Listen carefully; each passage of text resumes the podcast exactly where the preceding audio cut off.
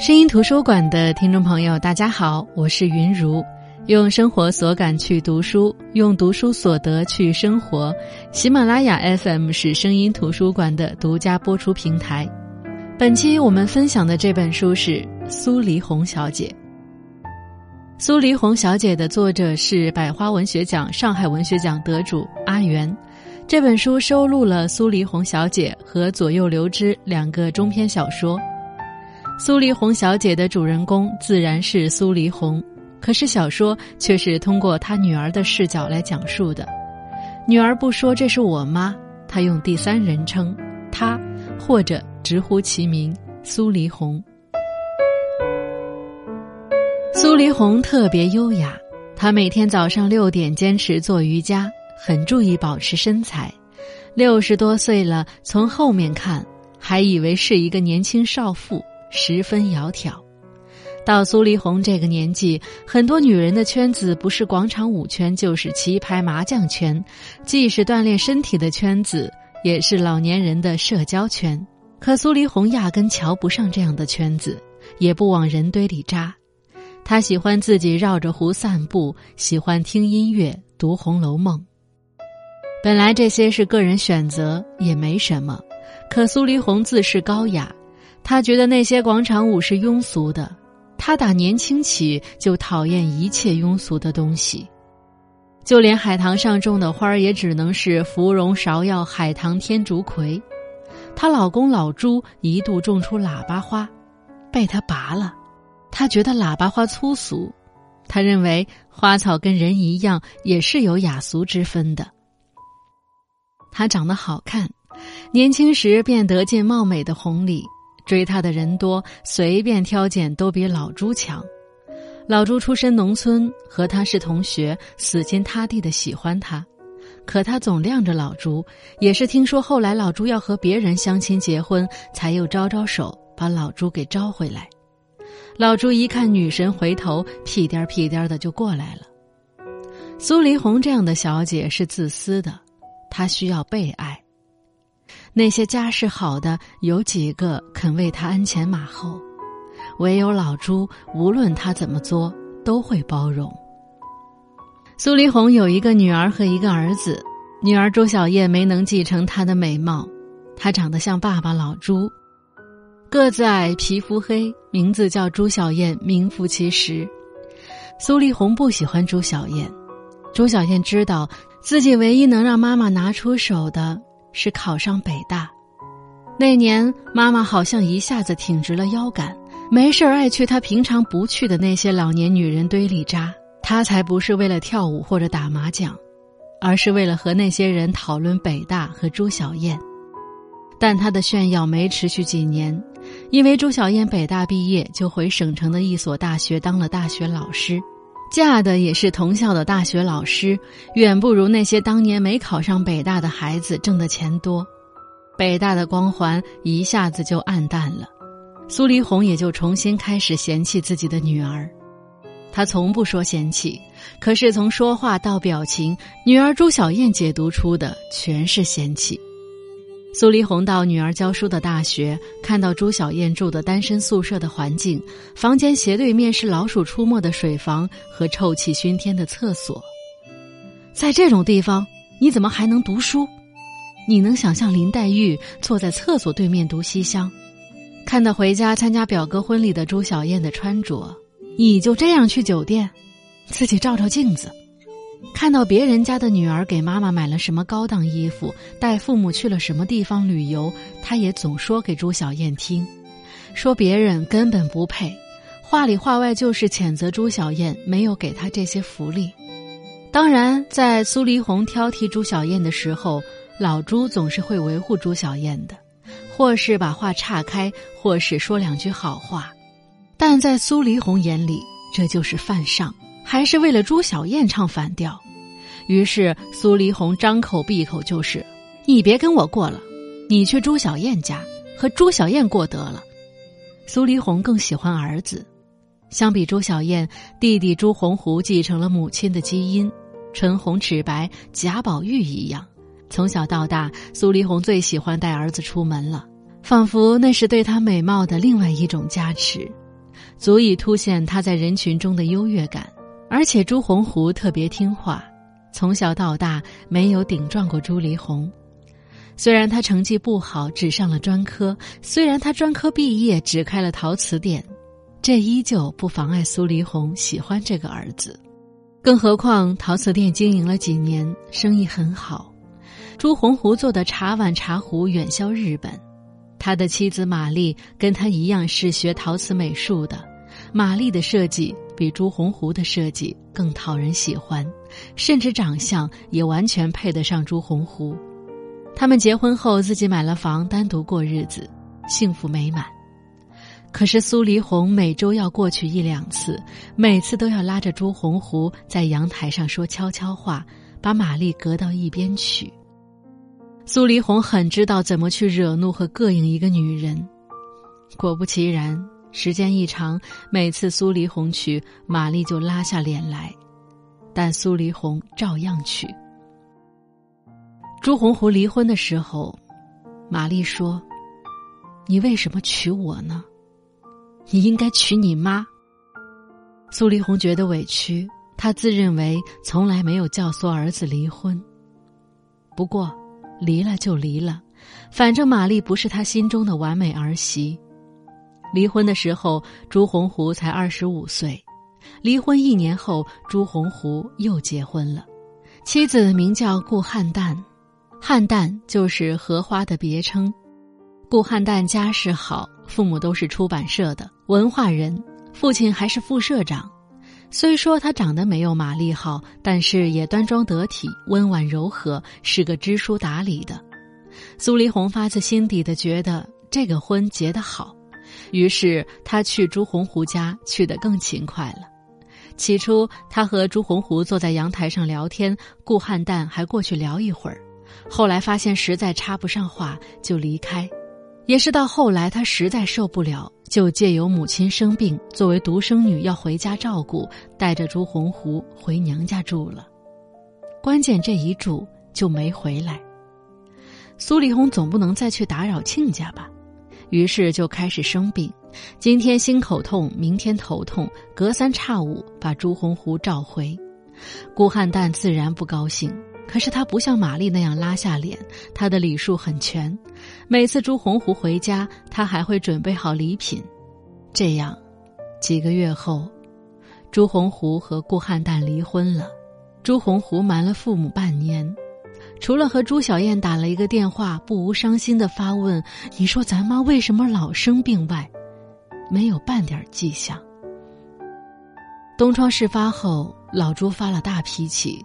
苏黎红很是伤心，老朱发脾气是因为他觉得儿子把婚姻当儿戏，苏黎红伤心则是因为朱洪湖没跟他商量。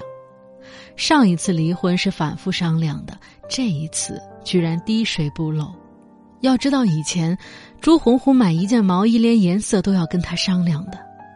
他跟儿子亲，平时开玩笑总说他老了要跟儿子住一起。让老朱跟女儿住一起，什么叫老了？现在不是老，现在还能种花种草、练瑜伽、散步，倒不能照顾彼此了，甚至连自己都不能照顾了，才算老。在苏黎红的打算里，到那时候，他们的两个孩子要一人领一个。他想让朱洪湖领他。朱洪湖第三次结婚，妻子叫米宝。他和前两任不太一样，玛丽脾气直，没有弯弯绕绕；顾汉代明事理，不会做出特别越矩的事情。这个米宝长得最丑，可心思最多。结婚前隐瞒年纪，说比朱洪湖大三岁；结婚后一看身份证，大了六岁。他一上来就把苏黎红抬高，把自己放低，甚至放到家里最低。他善于去服侍人，一家人吃饭从布菜夹菜周到妥帖。别看米宝长得粗糙，心思却极其玲珑。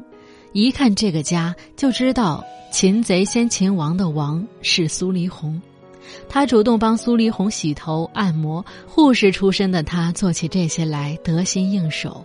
他还谄媚，说苏黎红真年轻，真优雅，保养的真好。苏黎红觉得米宝太好了。儿子有过两次离婚，苏黎红都没有意识到是自己的问题，他还是雷打不动的去朱洪湖家。可是这回陪他在阳台上说悄悄话的不是儿子。米宝总说洪湖现在有事儿，妈，我陪你坐会儿。苏丽红觉得真好，儿子忙，媳妇儿来当小棉袄。这种状况维持了一年，米宝怀孕了。之前立的人设借由怀孕全都可以合理的崩塌，家务不做了，怀着孕呢；饭不做了，怀着孕呢；不能陪苏黎红在阳台聊天了，聊不到几句就打哈欠。苏黎红拉着儿子聊，聊不上几句，米宝就在屋里喊要喝水，要吃东西。朱洪湖只要进屋就不再出来了。苏黎红有点懵。如何在儿子面前和儿媳争宠？他是有经验的，他觉得这是年老女人和年轻女人之间的永恒战争。他担心过玛丽，担心过顾汉旦，但是从来没有担心过米宝。孩子出生后，朱洪湖换了一套大房子，看房时也请苏黎红和老朱去。苏黎红立马喜欢上房间里一间朝南能看到风景的房间。米宝在边上说。这间房视野好，老人住很好的。苏黎红自作多情的以为米宝说的老人是指他和老朱，可谁知这是米宝的算计。米宝说：“好是好，就是贷款要四十万，利息也高。你看洪湖都瘦了。”朱洪湖自从和玛丽离婚后，事业就直线下滑，倒是玛丽节节攀升。当然，苏丽红和老朱听懂了米宝的话，回到家一咬牙，把存折给了朱洪湖，二十万，倾其所有。可是讽刺的是，后来那间房住进去的老人是米宝的妈妈。这些都是苏丽红和朱小燕打电话的时候倒给朱小燕的情绪垃圾，否则朱小燕压根不知道这些，也不想知道这些。尤其是米宝露出真面目后，苏黎红把给朱小燕打电话倾诉当成了日常。可朱小燕从小就习惯了和苏黎红之间这种略有些疏远的母女关系。小时候是苏黎红疏远她，后来呢就是她疏远苏黎红，甚至有时候朱小燕觉得相对于他们一家三口，自己是个外人，所以她总以外人自处，这样。好像就不那么伤心了。朱小燕这样想，最初是出于一种年少的自尊心，一种让自己情感免受伤害的本能。后来呢，就有一点成年女人的恶意。有时候，朱小燕会故意表现的和老朱更亲密。当然，他感觉到了苏黎红的轻微失落，也感觉到了苏黎红试图和他亲近的努力。是儿子无望了，终于想起女儿了吗？朱小燕和孟周要换房子，看了几套，后来在两套之间犹豫。一套是离任教的大学近，九十平，二居室，正好一家三口住；另外一套是在郊区，上班通勤公交车一个多小时，面积大，环境好。苏丽红听说这事儿，就来参观房子，并且怂恿他们买大的。话里话外表述的意思是要和他们住在一起，女婿孟周倒不反对，只是朱小燕过不去心里那道坎儿，倾其所有给儿子二十万买房，女儿买房时凑过来指手画脚，规划自己在这套房子里的生活吗？孟周发现朱小燕在原生家庭中有一道过不去的坎儿，他想让朱小燕解开心结。朱小燕说。我在任何关系里不纠缠的，不被爱是羞耻，这是苏黎红教给我的人生第一课。我在这样的羞耻中长大成人，学会了一种被动的主动，一种消极的积极。我就是这样在世上安身立命的。朱小燕另外一个心结是外婆，外婆被外公疼了半辈子，但晚景凄凉，外公去世。他的两个儿子达成协议，房子给朱小燕的二舅住，外婆也归二舅养。二舅没出息，性格又懦弱，二舅妈跋扈，对外婆从来没有好话，连老朱都提出要把丈母娘接到家里来住，说能从外婆的眼神看出他指望这样呢。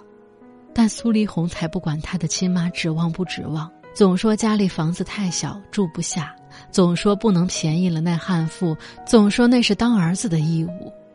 外公去世那年，外婆六十九岁。外婆是八十二岁死的，期间十三年都战战兢兢的生活在二舅妈的疾言厉色中。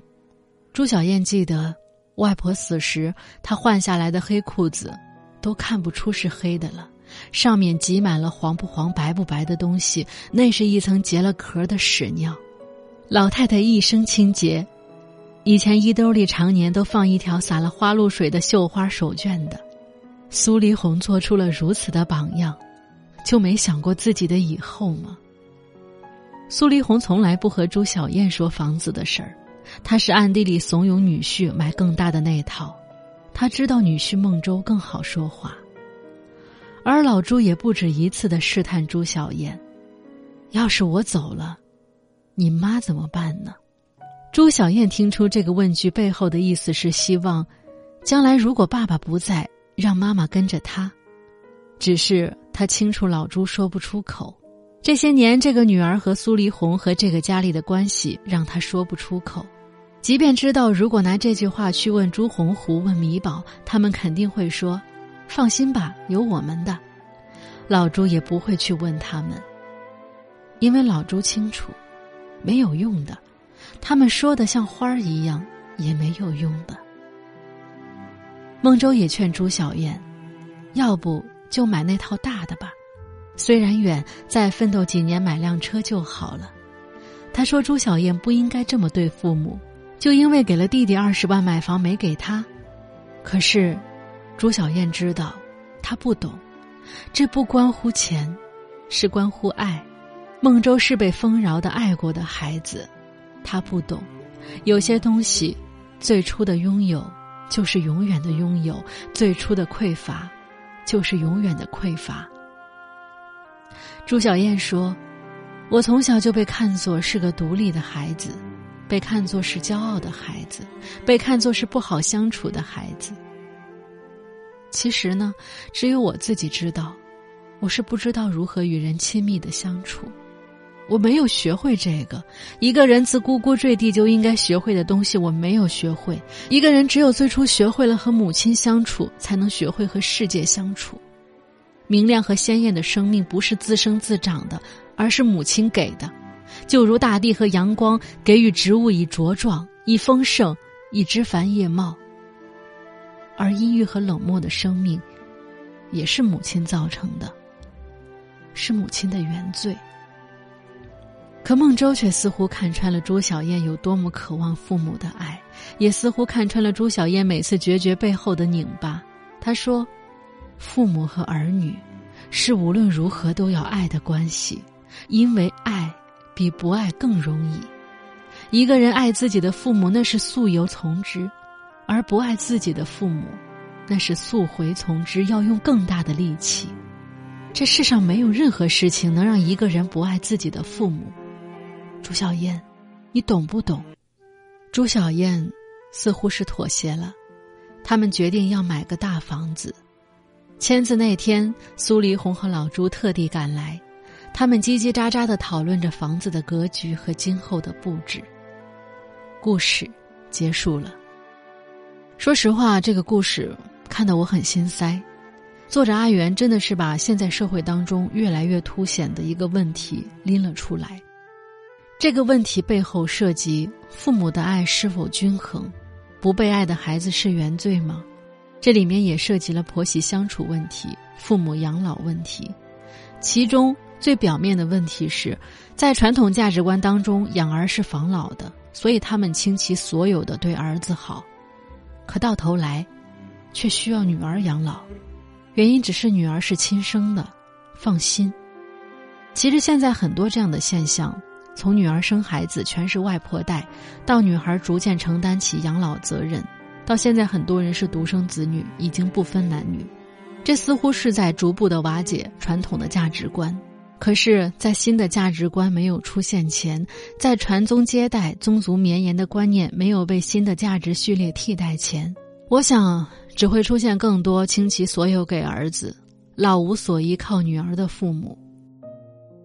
那其实这里面还有一个我们一直在说的一个问题，就是朱小燕所面临的，甚至朱洪虎所面临的原生家庭的问题。原生家庭，说实话有点老生常谈了，甚至很多时候有点过度的妖魔化，好像所有问题的根本原因都是原生家庭，都是童年不幸造成的。可是，原生家庭又是一个必须引起重视的问题，因为我们这一生都在关系中，和父母的关系从出生开始，一直到关系中某一方彻底离开为止。其实有很多人很优秀。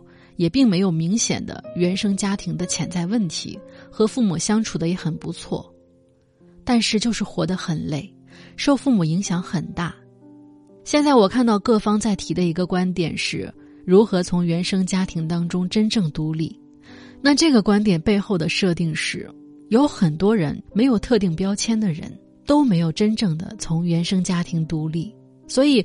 大家的生活当中不断的被父母干预或受父母的影响，我们很难把自己的人生从父母的命运当中解脱出来。当父母不开心的时候，你会很难过，背上一个很大的包袱，就是很想拯救父母，让他们开心，或者说，好像你如果不跟他们一起痛苦的话，就是不孝顺的，就是一种背叛。可实际上，一个人越能在心理层面和原生家庭独立，就越健康。当父母遇到问题的时候，跟他们聊天，给他们精神支持，提供一些能力范围内的帮助，给他们一些物质支持，但是不要想着拯救他们。父母有他们的命运和人生难题，你有你的，不要把他们的命运绑架在自己身上，不要觉得他们苦大仇深，自己就不配开心。可是现实生活当中，真正从原生家庭独立的人并不多，也很难。有些人人到中年才发现，自己所做的每一个选择看似是自己做的，实际上背后全都是父母的期待。他很清楚父母的期待在哪里，也很清楚自己顺从之后父母所展现出来的高兴和骄傲，所以谨小慎微，一步都不敢踏错。更难过的是，当他好不容易意识到这个的时候，却无法摆脱这种无形的束缚。就像朱小燕，她为何最后会妥协？是因为实际上他的内心深处是非常想得到父母的爱的，他对此抱有期待，或者他希望苏黎红认识到自己的错误。你最爱的宝贝儿子靠不住吧？你当初为什么不对我更好一点呢？这是他心底的执念，也是他无法从原生家庭真正独立的原因。如果你想了解更多关于原生家庭的问题，可以看武志红的一本书，名字叫《家为何会伤人》。这本书是以案例来分析家庭各种关系的模式。虽然有些案例比较极端，可它确实能够从某种程度上让我们看到自己身处何处，以及为什么会这样。那苏黎红小姐这本书的另外一个故事《左右流之》，是一个非常有力量的故事，给我们展示了一个认真生活的女人，遇到什么问题都能够用充盈的内心去抵抗，不管经历什么，始终热爱生活。所以有时候我会想啊，作者是不是在用第二篇主人公的遭遇和心境，去解答朱小燕的心结呢？好的，我是云如，这里是声音图书馆，我们下期再见。